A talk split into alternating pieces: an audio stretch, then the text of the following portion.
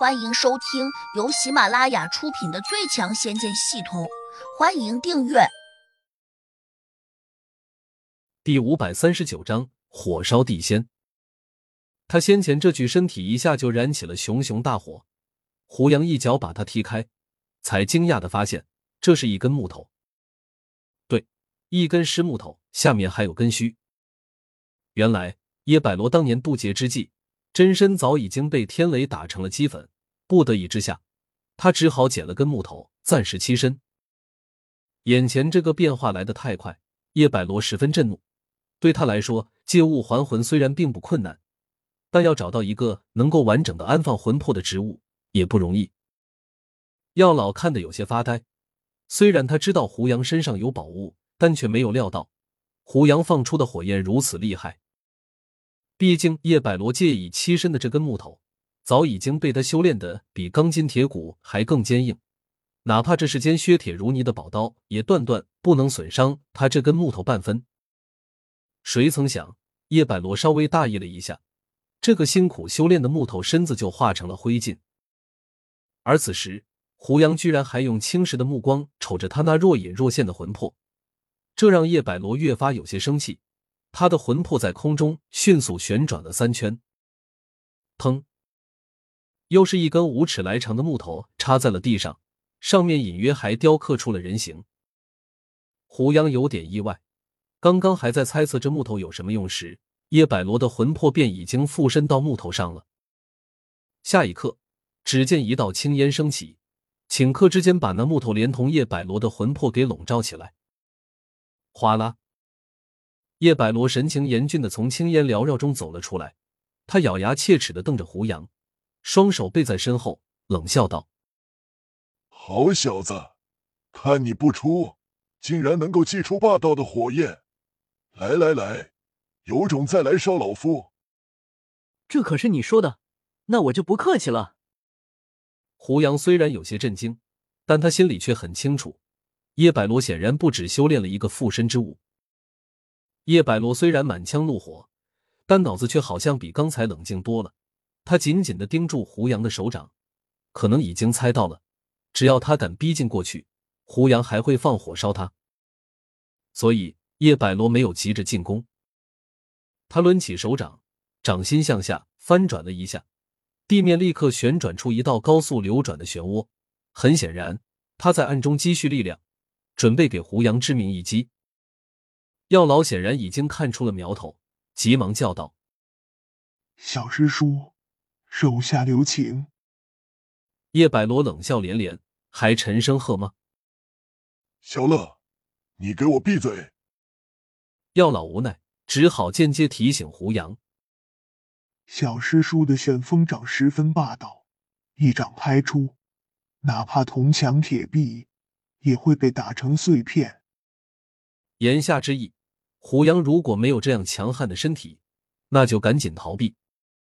不过他应该也很清楚，胡杨怎么可能逃得过叶百罗的追击？毕竟叶百罗是一个散仙，速度奇快，断不可能是胡杨这种七级地灵逃得了的。琉璃金甲起！突然，胡杨喝了一声，哗！只听得一个鳞甲碰撞的声音。一件银色的盔甲瞬间罩在了胡杨的手上，从头到脚全部遮得严严实实。药老却看呆了，脱口叫道：“这不是琉璃金甲吗？你怎么能照顾他？”药老当然觉得很奇怪了，胡杨并没有从他那里讨要开启这件盔甲的咒语，如何能使用它？不过，药老马上又推测到，也许开启琉璃金甲的法咒。胡杨是从宣公子那里问来的。砰！就在这时，叶百罗打出的劲气已经瞬间冲到了胡杨的琉璃金甲上。只听得一声大响，胡杨整个人都被震得飞了出去。在那一瞬间，琉璃金甲就好像充满了气的气垫似的，一下就鼓了起来，以至于胡杨被震出去，落到地面上。琉璃金甲裹着他在地上弹了几下，然后像个不倒翁一样。胡杨站了起来，紧跟着琉璃金甲开始收缩，迅速贴在了胡杨的身上。这是什么盔甲？好生奇特。叶百罗这下也给整懵了，因为他清楚的看见琉璃金甲眼罩下的那对明亮的眼睛，神色平静。如果不出意外，被盔甲罩着的胡杨没有受到任何伤害。刚才那一掌不可谓不猛，且还打得十分精准。可是为何他却好像什么事都没有？叶百罗有些困惑，整个人随之变得谨慎起来。这当中必然有古怪，只是他还没有弄明白。这时，药老的眼珠子也转了起来，他突然有了个大胆的想法：如果自己现在催动咒语，能不能把这件琉璃金甲从胡杨的身上脱下来？这样一想，他按捺不住心里的好奇，便偷偷的念了一遍。收。念完法咒，药老低声喝道。但是琉璃金甲并没有如他所愿的那样从胡杨的身上脱下来，并且这盔甲压根就没有半点反应。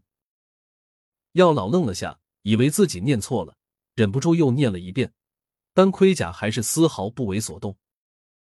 他不禁着急起来，抓了抓脑门，又认为可能不该这样偷偷摸摸，或许大声念出来才对。想到此，他竟真的张开了嘴巴，在念咒语时。声音便清晰可闻的传了出去。胡杨微微侧身，淡淡的看了他一眼。叶百罗正百思难解，有些着急，突然听到药老大声念咒，顿时火从心生，怒道：“你在那里鬼叫什么？”药老没有回答，他很快念完了咒语，大喊了声：“开！”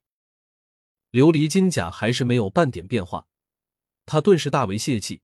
只好转头去给叶百罗解释：“小师叔，你有所不知，他身上穿着的盔甲，名字叫琉璃金甲，是鲁地仙借给我的。当时我托大了，不小心折损在胡真人手上，这件盔甲便被他拿下走了。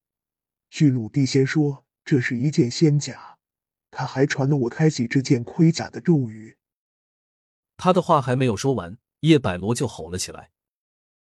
既然你知道这盔甲的开启咒语，那你为何不赶紧从他身上把盔甲给抢回来？